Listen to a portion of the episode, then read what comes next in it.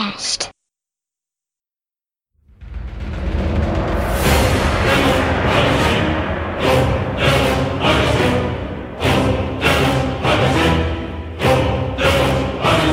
Olá, ouvintes! Aqui é o Mandrake e meu último console foi o Nintendo 64. Aqui é o Igor e garoto. Aqui é o Guilherme e depois de achar minha Player 2 é game over. Caraca, o que isso quer dizer? Eu vou casar, velho. É, game over então, né? Game over. Hoje a gente vai falar sobre a história dos games. A gente parou no programa anterior no Super Nintendo, o rei dos 16 bits, e vamos continuar essa conversa agora. Bora.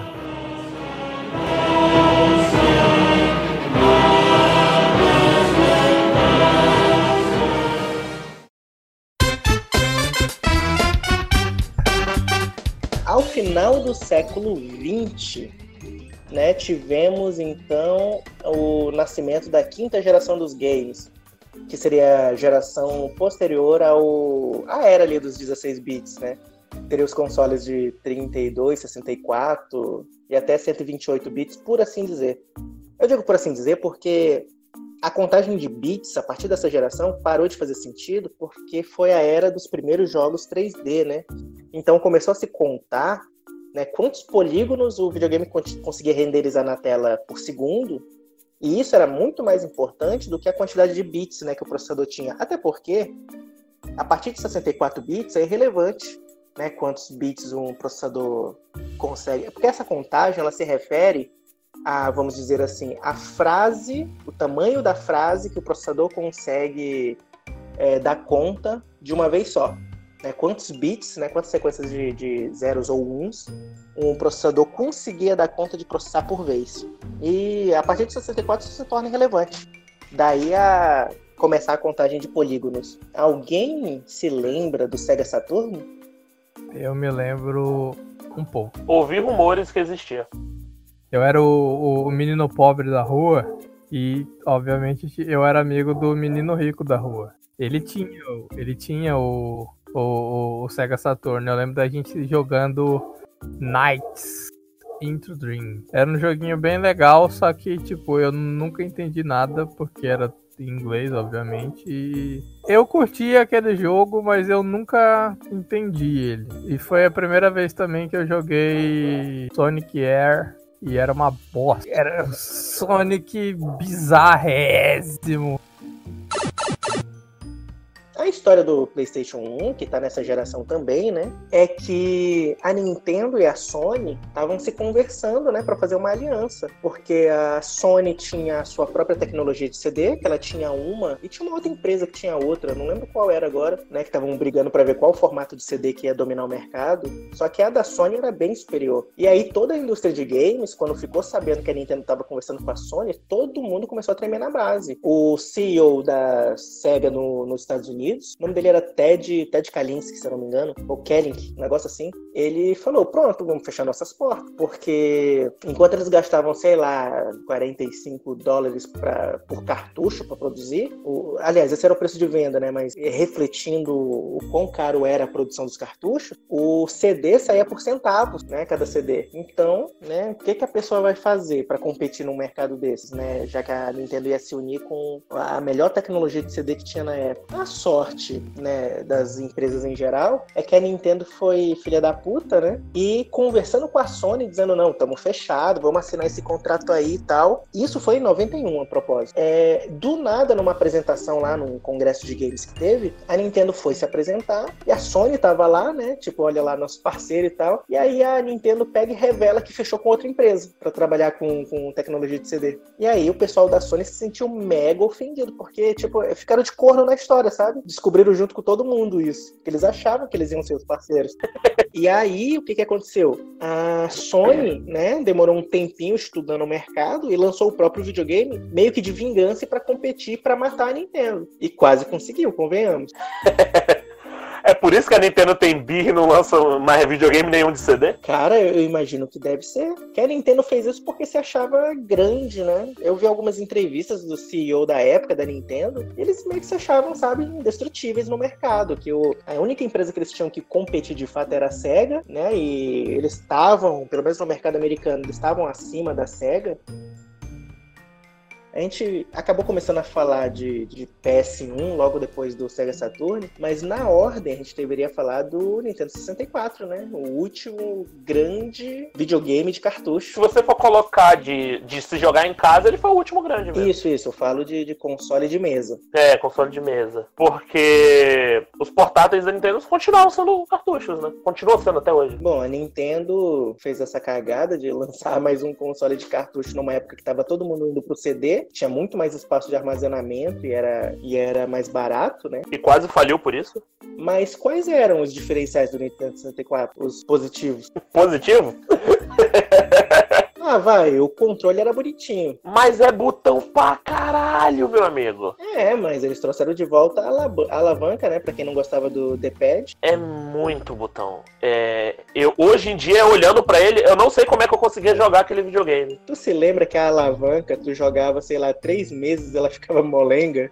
É, porque tinha alavanca, tinha o direcional normal, tinha A, B, L, R, Z, C pra cima, C pra baixo, C pra esquerda e C pra direita. Isso, era isso mesmo. Aí, não satisfeito, o GameCube fez a mesma coisa e colocou X e Y de volta. Mas vai, é, se não for por isso, pelo menos no Nintendo 64, sem comprar nenhum acessório extra, tu conseguia jogar quatro pessoas. Isso eu ia falar, que era uma, era uma coisa muito legal. Você, sem nenhum tipo de acessório, jogava quatro pessoas e ele tinha diversos acessórios que eram bem interessantes pro videogame. E ele teve uma parada que ficou famoso, principalmente depois nos jogos da, dos videogames da Sony, que era a parada de você conseguir jogar jogos antigos nele. Ele tinha um acessório que tu colocava no controle, que você podia jogar, por exemplo, Pokémon do Game Boy. Era o Rumble Pack? E eu acho que é. Eu não vou. É, eu acho que era não isso. Não tenho certeza, não. Você tinha que ter o cartucho do Pokémon Stadium pra fazer isso, né? Sim. Mas era muito legal isso. E eu que tive os dois consoles, eu me fazia, porque eu podia fazer troca de Pokémon, era uma coisa muito legal. Muito legal. O lance de, de dar para jogar quatro pessoas sem a necessidade daqueles adaptador bizarro que tinha no, no, no, Play 1, por exemplo, era bem, bem show de bola. Era legal. Dava pra reunir uma galera e, e passar as madrugadas jogando todo mundo junto e não dois jogando e dois. Nunca fiz. Nunca joguei com quatro pessoas ao mesmo tempo no Nintendo 64. Nossa. Aliás, o Nintendo 64 para mim é um console que eu, go eu gosto. Acho que eu mais respeito do que gosto, mas eu gosto. Eu tive ele foi meu último console, como eu falei na abertura. Depois disso, eu nunca mais comprei nenhum videogame. Comprou sim, só não recebeu. É? Ah, é verdade. Eu comprei um Wii, né? Eu nunca recebi. É. Eu que comprou do Alan. Deu um bom dinheiro depois que ele pagou com juros bem gordos. Mas enfim. Eu comprei um Wii nunca comprei um jogo pra ele, então. O Nintendo 64, ele foi um pouco decepcionante assim que eu tive ele, que eu ganhei, porque eu pedi ele de presente em 98. 98 foi ano de Copa, né? Então ele tava vindo com um jogo de futebol que era muito bom, de passagem. Que os jogadores cansavam e tu tinha que trocar eles, né? Era muito bacana. Sim. Só que quando me falaram que ele ia vir com um jogo de futebol, na minha cabeça, eu achei que ia vir um jogo que tu ia jogar, tipo, dois times de futebol num campo, né? Só que assim, um time ia ser tipo o Mario, a Princesa, o Luigi, sabe? Eu achei que seria algo assim. E aí quando veio, aí tava lá sem graça, Ronaldinho, Kaká, sabe? Porra, eu queria jogar com o Bowser. Não... Foda-se essa galera da vida real. Ah, cara, tu já tinha 16 anos. Abre a mão também do Mario, né? Ah, não. Porra, eu posso controlar. Vamos lá, eu posso controlar, sei lá, o Toad, que é um personagem sem graça. Ou Ronaldinho. Quem que tu prefere jogar? Porra, Toad. Hoje com o Ronaldinho. Ronaldo Travequeiro? Não. Já que a gente começou a falar dos jogos, qual jogo marcou vocês de Nintendo 64? O jogo, eu acho que o jogo que mais não sei se é o que mais fez sucesso, mas um de grande destaque é o 007, né? Que por sinal é primeiro e último jogo de, dessa linha que prestou. Então, 0, 007 GoldenEye foi o que eu jogava de madrugada com a galera do meu bairro. A gente passava literalmente a madrugada inteira jogando GoldenEye, naquele, naquele todos contra todos. Ficava se matando e, cara, era muito bom, oh. velho. Pegar a Golden Gun. O pessoal falava de matar na faca no CS, matava de, na faca era no GoldenEye, cara. Colocava só faca. E, o Max falou de poder virar a noite com os amigos jogando. Esse era um dos jogos que a gente, que pelo menos na rua que eu morava, a gente virava a noite jogando. GoldenEye. É muito. GoldenEye, Mario Party, Mario Tênis. A gente fazia campeonato Mario de Party Mario Tênis. surgiu nesse videogame, não foi? Smash Bros. Teve? Mario Party e Smash Bros. surgiu nesse videogame, no 64. Se eu não me engano, sim. Os consoles anteriores acho que nem tinham hardware pra, pra, pra um jogo. Não, desse. não tinha. Ah, eu vou ser bem clichê. Eu, do Nintendo 64, o jogo que me marcou foi o Mario 64. Padrão. Não, mas é, mas é um dos É, melhores Marios até hoje. É um jogaço e vai, vai acabar virando meu bordão, né? Dá pra você jogar hoje, atualmente. Vou te falar uma coisa sobre o Mario 64. Fechei pegando todas as estrelas em ordem. Caralho. Acho que eu fiz isso também. É, Na época que não existia internet, isso é uma coisa. Ah, isso é verdade. É. Isso era um... Se tivesse conquistas no videogame, você ganharia uma. Aí, assim, acho que de marcante no Nintendo 64, a gente teve também o Banjo-Kazooie. Não sei se vocês jogaram. Não joguei. Não, não sou hétero. Eu também. Oca- Ocarina of É Time. aquele jogo que você controla um urso e um pássaro alaranjado. Não, não esqueça essa porra, o Guilherme falou de uma coisa boa. Ocarina of Time. Caralho, mano, Ocarina of Time era sensacional. Então vamos pro Zelda. Eu vou contar um segredo pra vocês. Nunca joguei. Ah, velho, seu herói. Quem chamou esse cara? Não, derruba o Marcos. derruba quem tá gravando. O pior é que não dá pra jogar hoje em dia, porque polígono gigante. Dá, porque o jogo saiu voltando pros portáteis, pro 3DS, e eu tenho. Cara, mano. Ah, é? Então me empresta a porra do 3DS e me, me empresta o jogo, pô. né? Ah, Eu, eu joguei há não muito tempo, mano. Ele é meio zoado, mas dá pra jogar ainda, velho. Tá, vou tentar. não, joga sem Ah, dar, dá joga sem dar. É, joga sem dar, É. pode ser. Mas É é, que é a opção do Guilherme. né? é, eu prefiro dar pra jogar. Ah, esse casamento vai ser bom. Pra 64, eu nunca descobri o nome do jogo. Agora, hoje com a internet, deve ser super fácil. Mas foi ah, um jogo que eu gostava bastante de jogar, só que eu nunca descobri o nome. Foi um de Star Wars de corrida, velho. O nome era muito difícil, Star Wars Race. Sério? Sério, Era, era Star Wars eu Race. tinha também. Puta que pariu. Era muito bom. Pô, dava uma surra no filme. Cara, muito melhor que o filme, mano. Tu pilotando os pods, era muito louco. Eu curtia. E o mais legal do jogo, eu nunca fui muito fã de jogo de corrida. Apesar de eu gostar de Mario, Mario Kart, né? Que é um. Não vou nem falar de Mario Kart, porque Mario Kart tem todos os consoles da Nintendo. Mas o legal do. No celular, inclusive. Inclusive, o legal do Mario do Star Wars Race que você citou é que você podia comprar as peças. Uhum. Aí você tinha a opção de comprar do. Você comprava as peças, dava upgrade no, no- nos pods, era muito Você bom. podia comprar peça no lixão, comprar peça nova. Isso era muito legal. Há alguns anos atrás, eu joguei pra Nintendo 64 o que eu acho que é o melhor jogo de Pokémon. Foi lançado e aparentemente pouquíssima gente conhece, que é o Pokémon Puzzle. Já viram? Eu joguei, inclusive, com um amigo nosso, com o Luigi. Pois é, Diego, grande Diego. Ele que me apresentou o jogo. Ele, aliás, é fera nessa Porra, porra. viciado aquele bicho, não tem como ganhar dele, não. Pokémon Puzzle, Guilherme, era um, um Tetris, né? né Sim, sim, Igor? um Tetris 3D. basicamente. Era um Tetris, só que 3D. Você jogava numa torre que tinha várias telas. Tu tinha que girar pra ver o que estava acontecendo no, no resto da tela. Então era é eletrizante, muito mais dinâmico. E quando você jogava de dois, no modo versus, as pontuações que você ia fazendo iam carregando é, meio que ataques que jogavam blocos a mais na tela do oponente até ele perder. Cara, era muito. Eu sei que parece meio tosco eu falando Não, assim. é dinâmico e bem, bem legal, bem divertido. É eletrizante, você se empolga, a adrenalina sobe à medida que é, o- as barrinhas vão subindo e você se desespera porque vai perder e quer fazer pontuação pra tentar ferrar o outro cara também, pra ele se preocupar com o jogo dele para de ferrar o teu. Cara, era muito divertido. E ele gera um, um novo, um novo uso pro controle, que é tacar na cabeça do colega quando tu não consegue ganhar. Ah, é. Ainda mais se tu estivesse jogando contra o Luigi, né? Que o. O carinha pra ser fome nesse jogo. Viciado. Eu queria deixar registrado aqui minha maior decepção com esse console. Hum. Ai, Donkey Kong 64. Nossa senhora. Nossa! Olha só, eu vou te falar que essa é a tua maior decepção, porque talvez tu não tenha jogado Bomberman. Puta que pariu.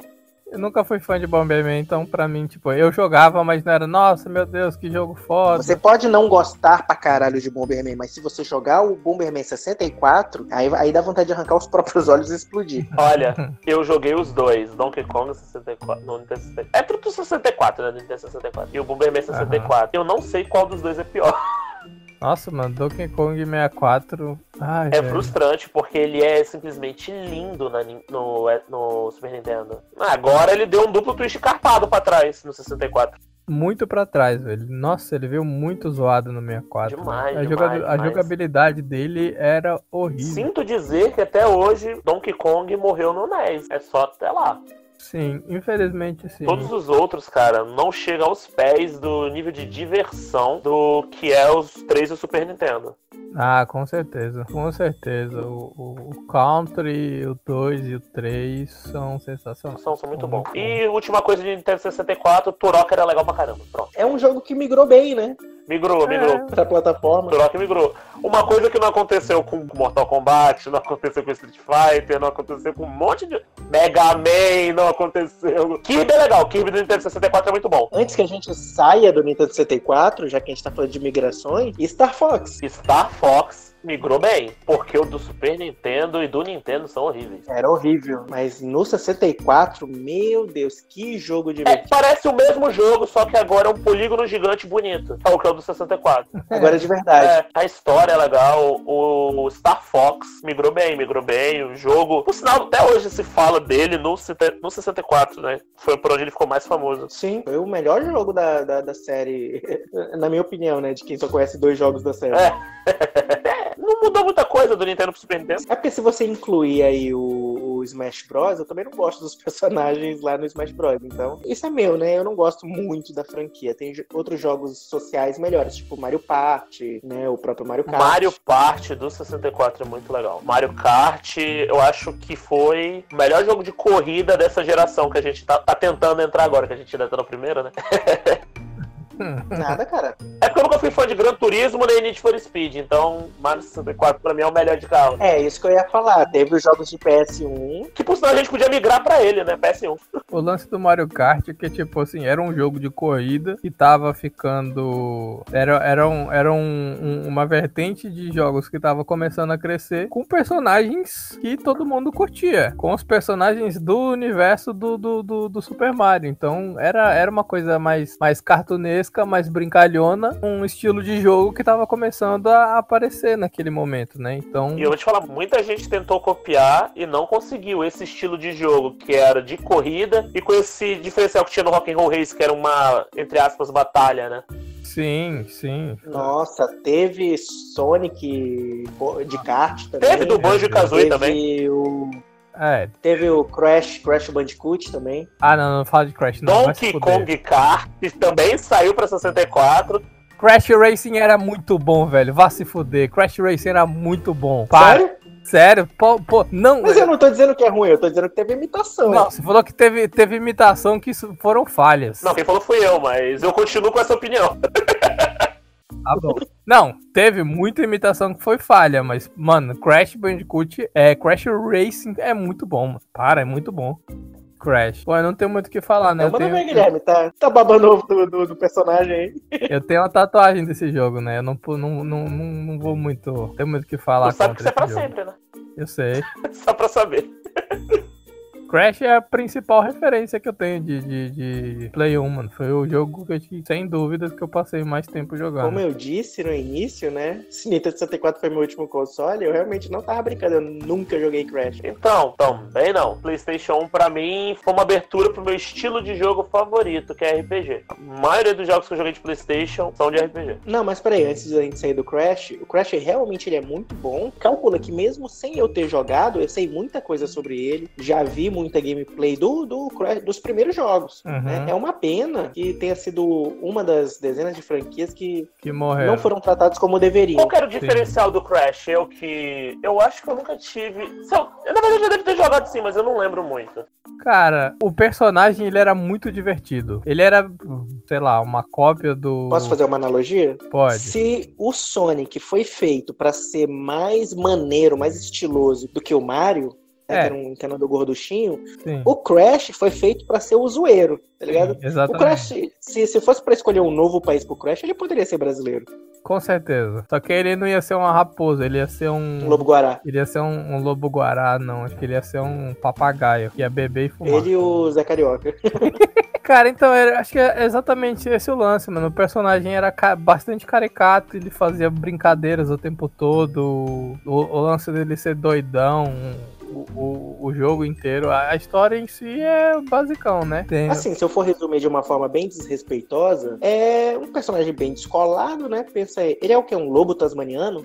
Cara, eu não sei, eu, eu, Eu acho que é isso, ele é um lobo tasmaniano. Vamos por aí. Bom, é, Imagina um lobo tasmaniano vivendo aventuras num jogo ao estilo Donkey Kong, só que com drogas e zoeira. Ah, ele é o Tais, pô. É, ele girava, inclusive, que nem o Tais. ele girava igual o O Ty. jogo é datado ou não dá de jogar hoje?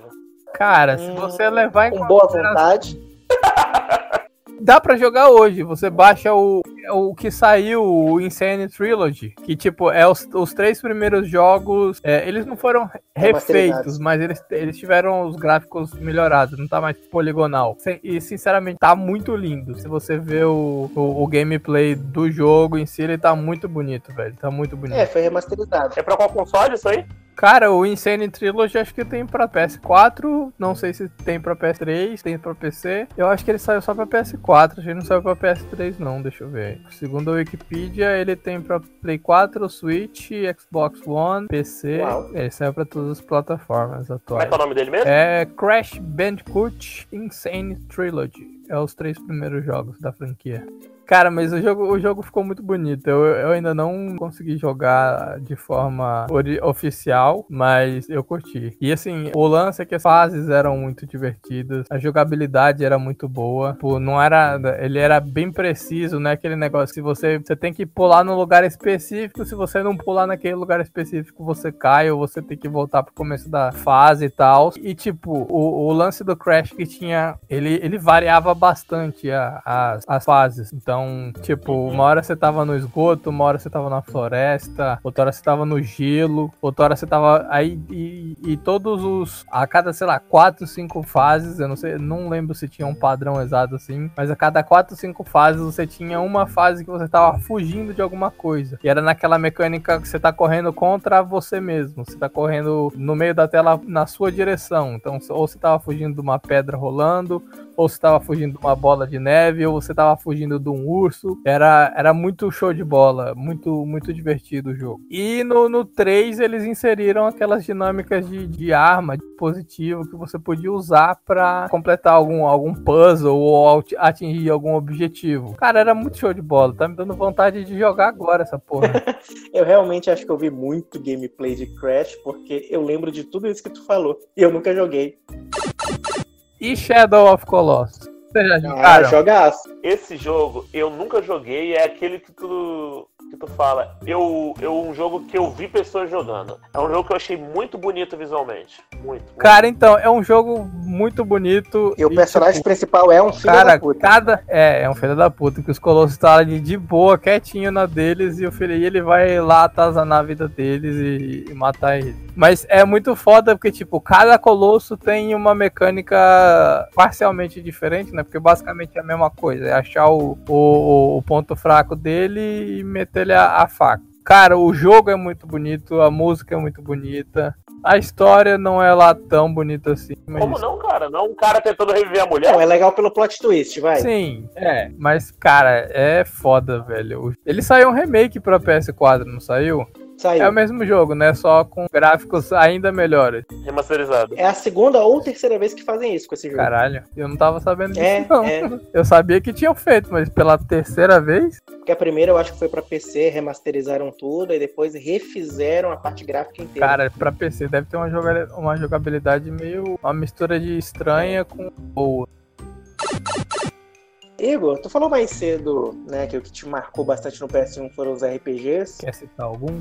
É, como eu falei do Game Boy, o, o Tactics Advanced, Final Fantasy Tactics. Esse eu lembro. Esse eu, a gente se reunia quando eu era criança. Eu acho que o Andrake ia. Naquela época a gente ia jogar Sim, RPG nem tão criança assim, eu lembro, eu tava lá. Eu falo eu era criança porque eu sempre fui mais novo que vocês, tá? Só pra deixar claro. Isso nunca vai mudar.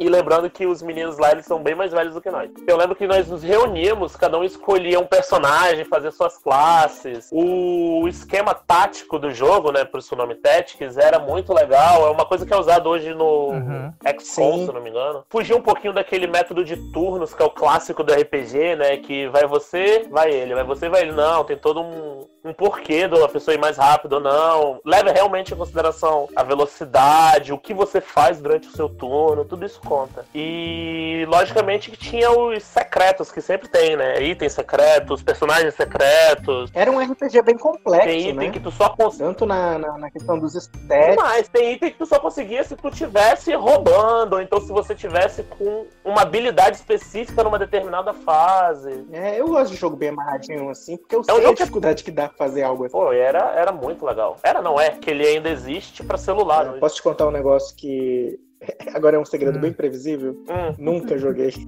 eu via vocês jogando, eu via vocês jogando nessa época, assim, sempre achei bem legal e tal, mas eu nunca fui muito dos RPGs. A gente jogava antes do RPG. É, eu nunca fui muito dos RPGs, assim, de videogame, né? Então, é, acho que eu gostava mais de assistir mesmo as pessoas jogando do que. Apesar de que o Tactics, ele era muito diferente, né, dos RPGs em geral. Ele era quase um, um gênero à parte, um RPG de tabuleiro, sei lá. Isso, isso que eu queria falar. Ele era tipo um RPG de tabuleiro. Era tipo a gente jogar Hero Quest. Exato.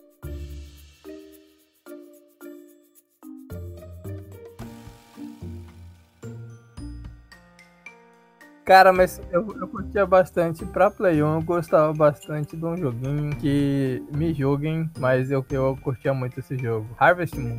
Eu sabia que tu ia falar Harvest Moon, pô, eu quase te Spiro também, pra falar. mano. Spiro eu, foi um CD que eu ganhei de alguém no colégio e eu não dava nada. Esse CD tava enfornado em casa por muito tempo e um belo dia eu comecei a jogar e só parei depois que eu terminei o jogo. Harvest Moon era jogo de PS1? Ele não começou no, no PS1, mas. Começou no Super Nintendo, né? Eu conheci no, no, no, no PS1. Cara, era muito show de bola, velho. Fazer tua fazendinha. Foi a primeira colheita feliz da, da minha vida. Eu estaria jogando. Aí tinha a, tinha a mecânicazinha lá de tu explorar a caverna e, e ficar paquerando as meninas da cidade. Cara, era muito legal, velho. Aí a gente, eu chegava no colégio, aí tinha um gurizinho que, que era meu, meu, meu amiguinho do colégio, né? A gente ficava discutindo pra saber quem que, quem que ele tava. Quem que ele tava paquerando no jogo pra saber quem, já, quem tu já tinha pego, com quem você tinha casado. Cara, era muito legal, velho, o joguinho. Que divertido. É, coisa de nerd. Cara, isso diz tanto de ti agora. É. Cara, vocês falaram uma coisa que, que aconteceu muito no console do PlayStation, que é continuações de jogos de Super Nintendo. Muito jogo da Nintendo continuou no PlayStation 1. Exemplos, fora Harvest Moon.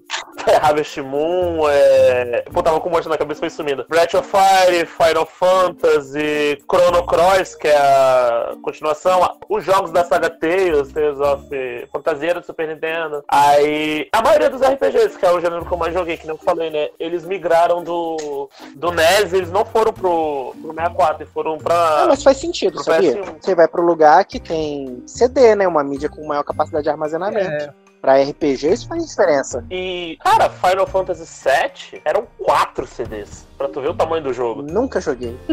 cara, então, Final Fantasy VII foi um jogo que eu joguei depois de velho e eu quero muito que saia o remake logo, porque eu quero jogar. Tipo, é, Final Fantasy é uma franquia em si que para mim sempre foi, tipo, venerada pelos outros e para mim era só mais uma um joguinho legal aí, bacana. Mas quando eu joguei, cara, mano, é muito show de bola, velho. A, a, a, história, a jogabilidade em si era. Nossa, velho, o Play 1 era uma desgraça.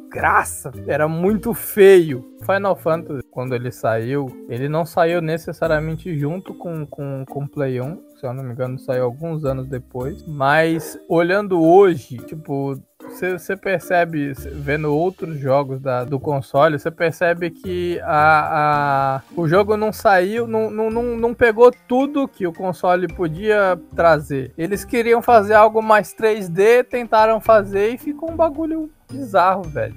Ah, cara, não sei, porque quando tu invocava os monstros lá, às vezes o videogame travava. Às vezes não, quase sempre, mano. Não sei onde tu jogava, se tu jogava na ar-condicionado, mas onde eu jogava que não tinha ar-condicionado era quente pra caralho, ele travava quase sempre.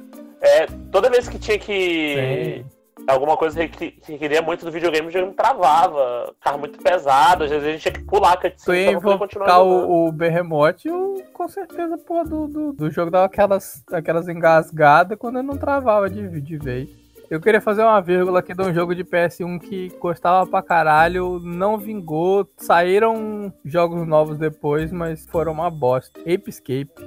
Hum. Ape Escape era muito bom, velho.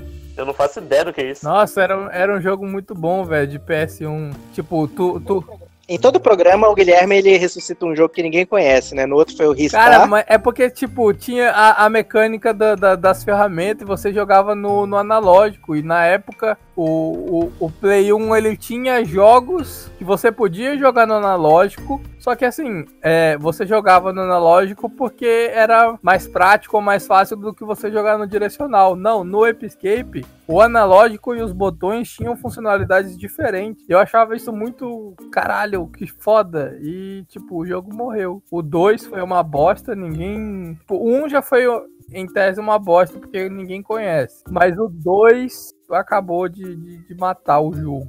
E você tá defendendo É, o ele. 2 foi uma bosta, mas o 1 pra mim foi tipo, caralho, velho. o- Esse jogo me faz ter que usar literalmente todos os recursos do, do, do controle. E era legalzinho ter ficar pegando os macacos. pegar Pegar macaco. macaco. É, por isso que eu vim morar em Rondônia. Tá vendo todas as predileções? Isso aí. Tá bom. Aproveitando que eu citei os jogos de horror sobrevivencialista, que tradução horrível, Hum.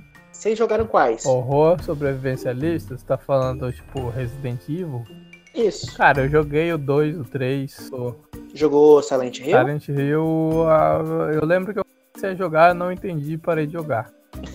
É, ele é meio confuso mesmo. Cara, eu parei no Doom. É, pior que o Doom ele entra nessa categoria, né? Eu parei no Doom do Super Nintendo. Então, como a gente já tá no PlayStation 1, que foi onde isso cresceu, Eu acho que o lance no PS1 e esse estilo de jogo ficou marcado no PS1 porque veio uma onda de jogos japoneses com histórias é, é, parecidas não, mas um clima parecido, um clima de jogo parecido. Resident tinha esse clima, que a estética era parecida, a câmera não se mexia, você via as cenas sempre do mesmo ângulo, o que é, ajuda muito com esse clima de terror, né? Silent Hill, Parasite Eve, todos esses jogos eles seguem esse raciocínio, só que cada um tem sua história, que elas eram até bem originais entre si, tinha, né? sei lá, Nightmare Creatures. É, pensa aí. muita gente fala até hoje bem do Silent Hill, né? Da história dele, do, do clima dele, mas. É, então, eu tenho curiosidade de parar pra voltar agora, jogar e, e- e tentar entender a história, porque agora eu- conheço, eu sei um pouquinho de inglês, então eu consigo acompanhar a história em vez de só ver o que tá aparecendo na tela e ignorar aquelas letras lá que pra mim não faziam sentido nenhum.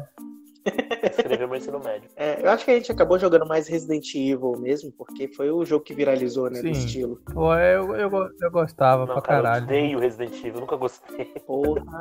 Sério, sério, agora eu vou ser o polêmico, eu detesto Resident Evil, cara. Não gosto de jogo nesse estilo. Foi o único jogo de terror que me assustou até hoje. Resident 1. Né? O último Resident que saiu, agora recentemente, ele não me assustou, mas tem uma cena dele que me aterrorizou, me deixou meio. Ah, que merda é O essa? 7? Sabe? Isso, o 7. Que é bem no começo Uhum. do jogo, inclusive. Uma cena. Eu não vou falar o que, que é. né? Não, não- não vou dar o spoiler. O Igor tava falando mais cedo que dessa geração que tinha de marcante assim de, de corrida seria o Mario Kart, que é uma corrida meio meio corrida meio violência, né? Mas no PS1 Já sei o que tu vai falar. A violência nos moldou. O nós tivemos Driver. Ah, que, que tu falou, Guilherme? falei vigilante. Não, driver é muito melhor, mas ele tava falando de, de veículos e batalhas. É, faz sentido. Eu acho que saiu pra PS1 Carmageddon também, né? Eu tenho que parar de ficar falando desse jogo toda hora. Saiu e eu joguei no PS1. Pois é. Carmageddon eu joguei no PS1. Mas eu acho pesado demais esse jogo. Não, não é mais a praia, É um não. pouco sem graça. Eu acho que era mais pesado pra época, mas olhando hoje é meio sem graça, né? Sem o que fazer. Driver. Driver foi o predecessor espiritual do GTA. Com certeza. Né? Embora você não saísse do carro no Driver 1, o que eu acho que estragou no- no- no- nas sequências, né? Que era legal você nunca sair do carro, você as missões direto É, o carro. legal do driver era exatamente isso. Quando você começou a sair do driver era bizarro. Virou um GTA sem, GTA. sem a parte legal do GTA, que é você poder fazer o que você quiser. É, mal feito. O Driver, na minha opinião, é o predecessor do Velozes e Furiosos. Porque você tinha que fugir de polícia. Eu acho ele. Por sinal, pra mim, Velozes e Furiosos é muito mais Drive do que Need for Speed. Acho que sim, porém, acho que nunca teve nada, nenhum filme ou série que fosse realmente Driver, porque nada, nenhuma mídia conseguiu reproduzir os policiais que tinha no Driver, cara. Ali era um pessoal que gostava muito de ser policial, levava isso muito a sério e não tinha família que os caras se jogavam com seus carros. Se o cara tivesse num prédio de estacionamento e que estivesse passando na rua embaixo, o cara se jogava lá de cima para te acertar. Era muito empenho desses policiais. Eles fizeram um juramento, pô. Eles têm que cumprir o juramento deles. É, eu tô vendo, levar os bandidos pro inferno. É. Cara, uma coisa de Agora... Driver que eu achava ah. muito bizarro no Driver 2, não no 1. Eu percebi isso certo. na época. Eu sempre falava disso na época. Eu já conversei com pessoas que nunca prestaram atenção nisso. No Driver, quando você saía do carro, no 2, você não certo. tinha praticamente nenhum tipo de interação com o ambiente externo. Mas se você Exato. prestasse atenção na sombra do teu personagem, ele tinha uma arma na mão. Nunca notei isso. Você não tinha arma, você não dava tiro em nada, mas se você olhar na sombra do teu personagem, ou era, ou era uma arma, ou ele ficava andando fazendo a arminha do Bolsonaro. Na... Porque na sombra do personagem tinha, tinha ele certinho assim o desenho, de, certinho, entenda-se os gráficos daquela época. Ele tinha uma arma na mão. Tu entende Tu entende como é que isso, hum. isso aconteceu, né? Tinha um profissional que fazia a sombra, tinha outro profissional que fazia a modelagem do personagem. Aí fizeram ele inicialmente armado, depois o diretor do jogo resolveu tirar, e aí o cara da sombra. Então, eu já ouvi, se eu não me engano, no 99 Vidas, algo parecido com isso. Mas não, não foi exatamente o diretor que mandou tirar. Era. Hum, foi censura. Foi censura? Foi censura. Porra, Carma... Carmagedon, você explodia pois pessoas é. com carro. Você ganhava pontos é. a mais para atropelar gatos. É, porque você tava levando duas vidas, né? Às vezes três ou quatro, dependendo sorte. saindo do tópico carros, e o melhor jogo já feito para PS1, que é o Castlevania Sinfonia da Noite. É porque assim, pode não ser o melhor jogo, é opinião de alguém, pode até ser.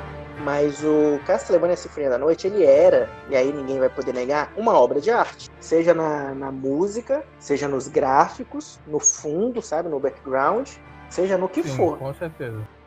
E a junção de tudo isso que você falou ficou é. muito harmonioso. Realmente é um jogo lindo de se admirar e muito divertido de se jogar. Ele juntou pontos isso positivos de diversos jogos diferentes, né? Ele pegou né, gêneros, é, gêneros não, é, temáticas de terror, né, que estava fazendo bastante sucesso na época. É, não assim que tenha sido inventado ali, né? Castlevania é uma franquia que veio lá do Nintendinho, mas usando a sua história base, eles criaram uma história mega complexa. O jogo ele era dublado, o que era uma revolução uhum. da época, né? Não desse jogo em particular, mas é, dessa geração ter jogos dublados. A música eram composições que lembravam muito música erudita e a maioria das músicas eram originais, né? Ou seja, é como se tu tivesse gênios da música clássica voltando só para fazer a trilha sonora desse jogo e é muito bonito de se ouvir. O, as imagens de fundo eram desenhadas de forma extremamente cuidadosa, né? Era um gráfico muito bonito. E como era um jogo 2D, numa época em que já tinha CD, tinha jogos 3D, tinha muita memória e, e... eles fizeram um jogo gigantesco que era um pouco aquele estilo Metroid, né? Um side-scroller que você pode ir e voltar pelos cenários. É um RPG, porque você coleciona itens, seu personagem level. tem uma ficha com atributos, tem ataques especiais, poderes, tem level e equipamentos. Nossa, e como esse jogo tinha equipamento? Cada um com suas espe especificações, tinha subtramas, tinha porcentagem do mapa, né? Para quem gosta de fazer isso para quando tá jogando algo, né? Fazer a maior parte possível do mapa.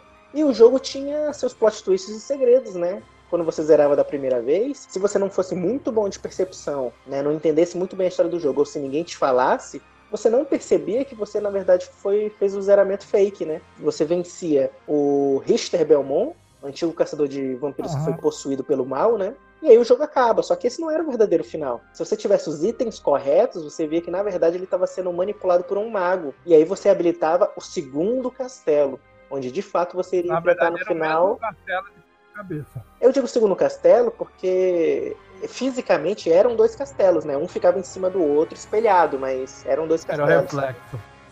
E no segundo castelo, né, o que foi chefões no primeiro castelo eram bichos normais no segundo castelo. Era ótimo para você entender a dificuldade que seria o segundo castelo. Né? Nossa, dá- eu acho que dá para fazer um cast inteiro também só desse jogo.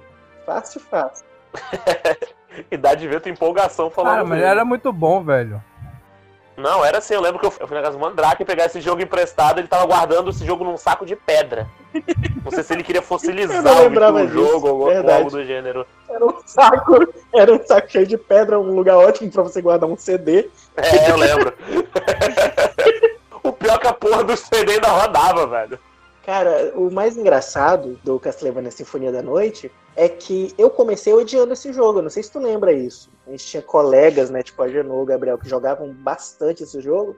E eu ficava meio porque a minha primeira experiência com ele foi, novamente, de férias na casa dos primos, né? Fui numa dessas locadoras de videogame. E aí comprei uma hora. Tenho uma hora pra jogar o que eu quiser. Fui lá escolher, achei a capa bonitinha, né, do Sinfonia da Noite, botei pra jogar. E como é o começo do Sinfonia da Noite? Tu joga o final do jogo anterior com o Richter, tu joga o final do jogo anterior, que eu acho que era o Bloodlines ou Castlevania X, sei lá. E você mata o Drácula em dois, três minutos. É um negócio bem rapidinho, só pra você entender como é que o jogo terminou pra história seguir. Só que entre você matar o Drácula do jogo anterior e começar o novo jogo, sobe créditos e você não pode Sim. passar. Eu comprei uma hora e dessa uma hora eu perdi uns 15 minutos porque tava subindo crédito do jogo anterior. Cara, como eu fiquei com raiva, eu peguei uma resistência desse jogo, demorou muito tempo pra eu dar uma segunda chance e hoje eu sou, sou o apaixonado que eu sou por ele. Então, deixa eu te, te falar uma coisa aqui. A minha experiência com Sinfonia da Noite também tinha sido horrível. E eu comecei a jogar por sua causa. Eu tinha o Play, o Play 1 em casa e eu lembro de tu, o Jota, acho que o Igor também, conversando sobre esse jogo e eu ficava, porra, mano, eu não, não achei esse jogo assim tão legal e não sei o que lá. Aí eu lembro de vocês contando a história e falando dos poderes e, e dos das comp que dava pra fazer com, com, com os itens e com os, com os summoners. Aí eu, mano, eu vou dar uma segunda chance pra esse jogo. E puta que pariu, que jogo foda, velho. Esse é o É jogo muito da segunda bom, chance. É muito bom, mano. É muito bom. Cara, Sem dúvida. é o melhor jogo dessa geração, não só do PS1, mas eu acho que de todos, as, Sem todos dúvida. os videogames dessa Foi muito geração. Tipo, ele, ele, ele muito pegou, bom. ele pegou um lance do, do, do, do Nintendinho que já, já tinha estourado, que era o, o lance do, do, do Super Metroid, e incrementou com, com, com novas funcionalidades. Cara, era muito foda, velho. Porque, tipo, ele tinha, ele tinha aquele lance de você, você, você virar morcego, virar lobo, virar nevo. Fazer magias além das transformações, usar artefatos, os equipamentos que tinham funcionalidade, as armas, armaduras e escudos, As combinações de, de, de armas com, com escudos que liberavam poderes. habilidades diferentes. Nossa, mano, era muito foda, velho. Até o nome que tu dava tinha um- uns códigos secretos no começo do jogo que tu ganhava coisas diferentes, não É era? porque assim, o save game, você dava nome pro save game, né? No, no- quando você começava o jogo. E alguns nomes davam, Isso. tipo, 99 de sorte, que era o máximo desse atributo. Assim tu conseguia spawnar. é, spawnar não, quando os monstros morriam, podia dropar item melhor, essas coisas. E você também podia fazer códigos pra jogar com um dos monstros do jogo, que é o Axe Lord, que é um cara de armadura e machado. Ou você podia jogar com o Richter, né? O personagem Que do começo eu do nunca consegui passar da metade do castelo com, com o Richter, porque era muito ruim. É, eu nem sei se dá. Não, dá sim, eu já vi fazerem. Ah, é deve dar. Deve ter algum asiático que zerou Exato. essa porra. Os dois castelos com o Richter, mas. Eu, eu, eu era, com esse jogo eu era meio asiático na questão do mapa, né? O mapa você podia fazer um pouco mais de 200% do mapa, que era sempre É, eu, eu lembro que eu ficava internamente brigando com o Marcos por, por porcentagem. É, você Eu fazia- encontrava, eu encontrava o Marcos em algum lugar. E aí, tá com quanto por cento? Eu falei, ah, tô com, sei lá, 197. Ele, pô, eu tô com 205. Pois é, você passava um pouquinho, eu não lembro o número agora, se era 205, 210.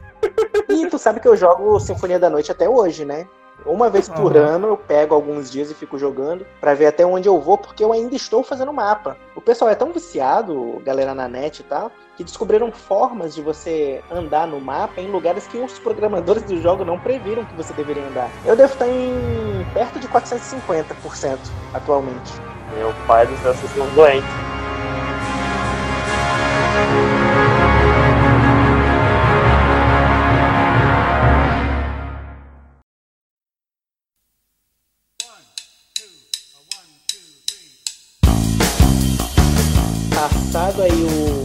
Virada do milênio, né? As empresas que estavam vivas nesse tempo, to- é todas quase na verdade, das grandes, né? Das gerações anteriores ainda estavam.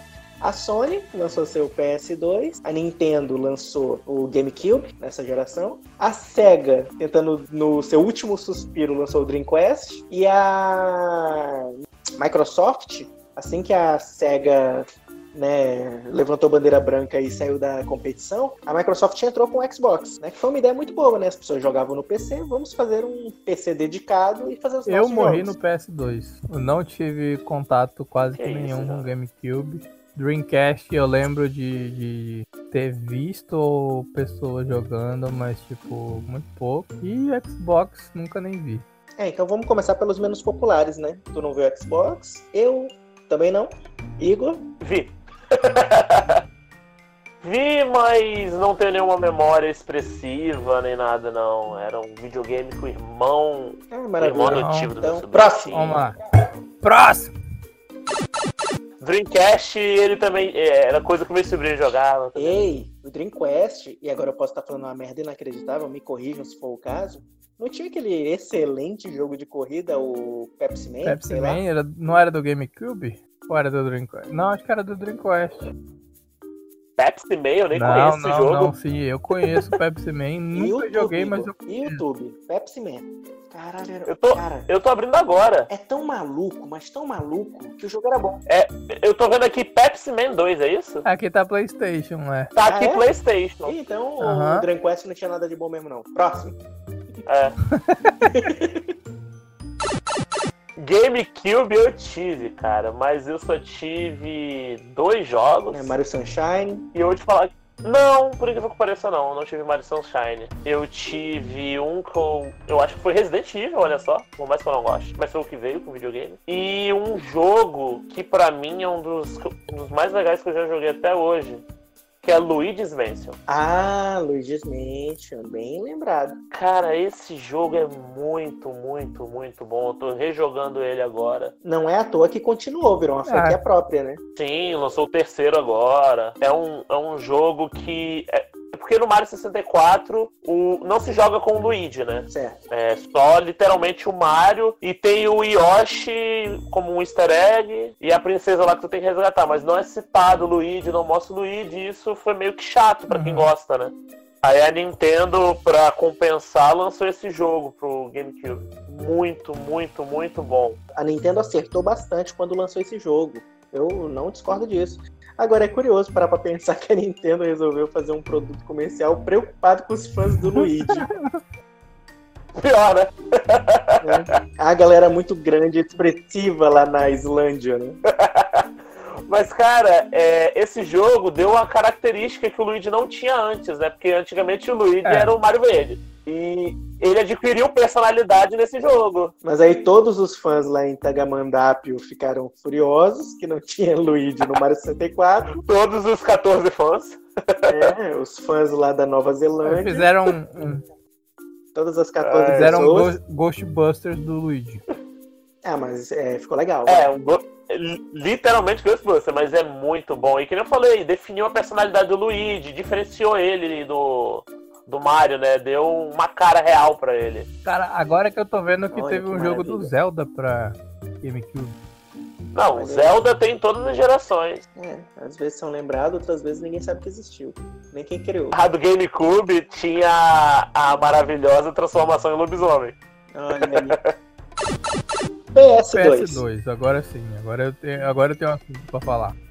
PS2 trouxe o que é mais importante, uma coisa que é muito louca nos videogames até hoje, que é o videogame que é vendido porque é mais É. fácil de piratear. Verdade. Mas tu sabe que, não contando as versões piratas e jogos piratas, o PS2 foi o videogame mais vendido da história? Claro, ele tinha jogo Cara, pirata. não, não- é, além do fato dele ter jogo pirata, assim, ele era literalmente muito mais barato do que um Xbox e do que o GameCube, obviamente. E E o Dreamcast ninguém sabia que existia. não, nem todos os jogos, mas a maioria dos jogos que tinham pra Xbox também tinham pra PS2. Obviamente, cada plataforma sempre teve os seus exclusivos. Os exclusivos do PS2 eram Pois muito é, bons. e o, o- preço era razoavelmente baixo. Era 3 por 10, era fácil de piratear. Tu levava, tu levava o teu, teu PS2 ou tu já comprava ele desbloqueado e pronto, acabou. Sem contar que eu não, não sei exatamente se o que eu tô falando é bosta, é, é bosta, se não for. Mas eu acho que o, o, tá aqui pra falar PS2 bosta. teve uma vida útil muito maior do que o do Xbox. Quais foram os jogos mais marcantes da plataforma? Cara, eu tinha coleção de jogos de futebol. Que nem eu tava falando antes pra vocês, que eu tava querendo lembrar o funk do Pro Evolution Soccer do Bomba Pet. Eu acho que eu devia ter uns 7, 8 diferentes pro Evolution Todo mês saía uma versão diferente do PES. Nunca joguei. Sai atualizado, jogadores que tinham É, sido fulano foi jogar no de Barcelona. Aí um dia depois já tinha no, no, no camelô, já tinha o Bomba Pet com, com o fulano do Barcelona. Era bem isso, cara. Era. Ele era. Eles corriam muito pra atualizar os jogos. Principalmente os jogos de não era futebol. muito difícil, né, muita mano? Era só pegar o nome de um jogador de um time e mudar o nome dele e acabou. O que eu não gostava nesses jogos é que não tinha um alejo, É, não tinha né? uma lei. É, pra mim, os jogos de futebol morreram no Super Nintendo. Super Nintendo, Tinha né? que ter, não precisava ser o alejo, mas eles podiam inventar jogadores assim pra ficar mitológicos. Ah, mas não sabe? precisava, né? Não, mas podia ter, sei lá, um Ah, Condoriano. podia, com certeza, mas não precisava, então eles não E fizeram. o, o legal dos jogos de PS2, do- desses piratas, né, que a gente tá falando do- de futebol, é que eram os jogadores reais, né? Que nem o Max falou do Alejo aí, é por uma falta de, de licenciamento, não poder citar nomes. Tu não jogava com Pelé, com Romário, por exemplo. Só nas versões piratas. Aí agora você podia jogar com, com o podia Rivaldo, jogar com, com o Romário, com o Ronaldinho Gaúcho, com o Bruxo. Com jogava com o Geralt de é de, de. Não, na assim, mas tinha antes sim, Igor, só que só nas versões piratas. Mas era muito mais difícil ter piratas dos consoles mais antigos, né? Na versão pirata pra Super Nintendo, cartucho pirata de Super Nintendo, tu achava o Superstar Soccer Deluxe e tu jogava até com a Ayrton Senna vestindo a camisa 9. Não, não era o Superstar Soccer Deluxe. Era Campeonato Brasileiro 98. Esse era o melhor. Esse eu joguei. Bom, eu, se eu fosse citar jogos icônicos de PS2, estaria só três, né? Que eu acho que foram os que, pra mim, representaram maiores mudanças, assim, no cenário dos jogos. Que é, antes de tudo, o God of War, Uhum. né? Guitar É, Hero com certeza. E o GTA San Andreas. É, esse terceiro não É, tava no. GTA, com certeza. Eu acho que eu vou começar por ele, inclusive. O GTA San Andreas, ele te apresentou primeiro, eu não sei se foi o primeiro, mas deve ter sido o mais significativo da época, jogo de mundo aberto. Que hoje em dia é comum, tu acha aí aos lotes jogos de mundo aberto, mas na época não tinha isso não. GTA San Andreas tu tinha uma cidade inteira pra explorar. O Vice City é antes, né? O Vice City é antes, mas não é assim. É, Não, e de qualquer forma, você tem disponível regiões da cidade durante cada momento do jogo, cada momento da Isso. história. Se eu não me engano. O San Andreas é tudo aberto. Se tu quiser no começo do jogo ir pra pro outro lado, tu pode, É. né? Mas, voltando pro San Andreas, pro San Mano, no San Andreas, tipo, tudo que já era bom do Vice City ficou melhor, velho. O Felipe não, não, não apareceu hoje pra gravar, aparentemente ele teve uma dor de barriga, mas se ele tivesse aqui, provavelmente ele seria o cara que ia dizer que o melhor do San Andreas é que era um jogo muito errado, cara. Era um jogo que você, se você quisesse, você podia andando pela cidade, achar uma rua com prostitutas, contratar uma, fazer sexo com a prostituta dentro do carro, pagar a prostituta e depois que ela sair, atropelar a prostituta e pegar o dinheiro de volta. Com certeza. Era o melhor. Eu não sei se o San O Andreas nome disso é capitalismo, cara. O nome disso Porra. é capitalismo. Muito bom, muito errado, muito bom. É, diria o quanto Felipe. mais errado, melhor. Cara, é. E assim, eu não lembro se dava pra fazer isso no San Andreas, que no, no- mais pra frente dava, mas Dava, eu acho dava. que sim. Tu podia fazer tudo isso, tu podia fazer tudo isso que eu falei, não especificamente com o seu carro ou com um carro roubado qualquer. Tu podia estar fazendo isso trabalhando pro hospital, dirigindo uma ambulância. É, no San Andreas dá pra fazer assim. Era só parar do lado da, da, da prostituta e dar aquela buzinadinha que ela vinha. Mas ó, tu- agora eu não entendi. Quer dizer que se você tá trabalhando na ambulância, você não pode transar. Não, não, podia. Não, eu tô Podia. falando na vida real. Na vida real. Poder ainda pode, só que você tem que sofrer as consequências desse ato. Guilherme, pensa comigo. Você tá afim de comer uma puta, mas não quer perder dinheiro. Aí você faz aquele primeiro Aham. esquema que eu falei. Isso no GTA, lógico. Na vida real, somos todas pessoas de bem. Não pessoas de bem, que pessoas de bem É. pega mal hoje em dia, né? Somos pessoas boas. É, Vale por você. Enfim. É, só que se você for mais esperto ainda, você pega a ambulância e vai trabalhar de ambulância. No caminho, ao invés de pegar quem tu tem que pegar lá pra socorrer, você para na Rua das Putas, contrata uma menina, faz, deixa ela fazer o serviço contigo, paga ela. Quando ela sair, tu atropela ela, pega o dinheiro de volta, bota a puta na ambulância, leva pro hospital, que tu ainda ganha o dinheiro da- do transporte do É, ferido. Empreendedorismo. É visão. Empreendedora. É, visão além do que tu tá vendo ali, porra. O Guitar Hero, ele tornou famoso, né, todo um novo gênero de jogos, jogos Uhum. musicais, que já existiam, lógico, mas ele trouxe toda uma nova dinâmica. Agora você podia ser um rockstar na sala da sua casa. Exatamente. E eu vou te falar, é, quando eu saio por aí, alguém pede pra eu botar música na caixa de som, sabe, né, botar uma playlist e tal, eu boto a playlist do Guitar Eu Hero tenho 2. no, no, no, no Spotify, eu tenho as playlists dos guitarreiros. ser bem honesto, eu sou uma pessoa que não tem uma alma, então eu comecei a ouvir música por causa de guitarreiro. Ah, é? Porque eu já ia falar, tu não é o cara que não gosta de música? Não, eu continuo não gostando, mas eu conheço algumas e passei a ouvir por causa Sim, do tem- guitarreiro. Tem, muita música. Eu conheci Tem algumas muita bandas através do música, guitarreiro. Muita banda que eu conheci através do guitarreiro também. Não, e eram muitas bandas clássicas e com as músicas mais icônicas, Sim. né, de cada Aí, banda. uma banda que eu conheci com guitarreiro, Dragon Force. Dragon Force, conheci Pois pelo é. Dragon Hero, pelo, pelo guitarreiro também. Ai, filha da O Dragoeiro. Olha aí, patentei. Eu conheci Rage Against pelo guitarreiro. Mas vamos lá, você forma uma banda, Inclusive, né? deve, ser, deve ter alguma versão brasileira do, do guitarreiro com, com bandas nacionais. Tem. Tem versão, tem versão brasileira do guitarreiro com Deve pagode, inclusive. Excelente, eu preciso ver isso. Uhum, né? Saiu tudo que é tipo de versão de guitarreiro que você possa imaginar. Só de pensar no guitarreiro com pagode. Ah, é? Então recomendo que não busque guitarreiro versão gospel. cara, Gospel ainda é aceitável, velho. Ah, cara. YouTube agora, cadê? Bota como trilha sonora nessa parte. Que triste. né? Você vai tocar lá como o Zaqueu, eu quero Cara, subir. Guitar Hero foi um jogo que eu não tinha, mas eu jogava bastante. Ó, o Guilherme restaurando aí. Eu jogava Aí. bastante na casa do Jota, mano. A gente, jun- a gente juntava Sim. aí lá jogar Guitar Hero. Aí a Kenny, Yoda, Joca, Ô, bons Marlon. tempos. e a gente ficava lá jogando e eu tirando nas músicas. E, cara, era muito show de bola. E tipo, a gente não tinha guitarra, a gente jogava no controle mesmo, que era mais bizarro.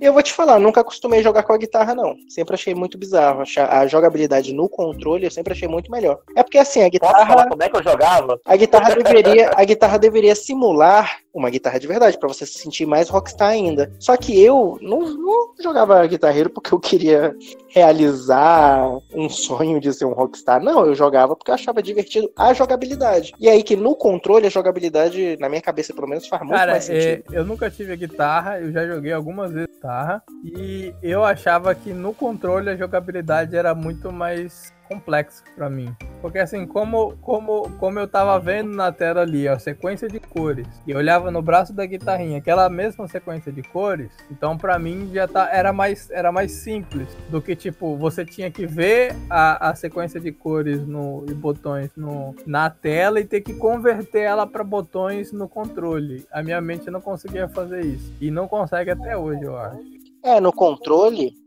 No controle você ia pelas posições, né? Ah, eu não. Eu bloque... Minha cabeça bloqueava. Eu jogava guitarreiro, mudando um pouquinho do PlayStation 2. Eu jogava no computador. Sabe como é que eu fazia? Eu, eu pegava o teclado e botava como se Eu fosse. jogava no guitarra. F1, F2, F3, F4 e F5 e o, o botão de, de, de, de, de palhetar era o espaço. No meu caso era. era, era o meu, o meu era o espaço. E tu ficava dando aqueles tapas no espaço e ficava apertando F, do F1 a F5. Eu também jogava no teclado. Eu jogava Acho que jeito. pelo fato de eu, de, eu, de eu saber um pouquinho tocar violão, saber um pouquinho tocar guitarra, pra mim era mais fácil tocar assim. Eu nunca consegui, tipo, me desenvolver bem no controle. Tipo, eu via o Yoda tocando Dragon Force. Cara, ele trocava Dragon Force no, no Expert de olho fechado. E eu não sabia fazer nem no médio. Cara, o Yoda, Sim, o Yoda era filha da puta, velho. Nossa, eu lembro que a gente ia às vezes ali pra, pra, pra Net League. Aí a gente saía da Net League e ia pra Chaplin. Sim, uhum. e na Chaplin era. Era, era, era, era Guitar Hero na, na veia, velho. Sentava ali e ficava jogando Guitar Hero. E, porra, era muito foda, velho. Tinha, tinha um carinha que morava lá na rua também que, que ele jogava pra caralho Guitar Hero, velho.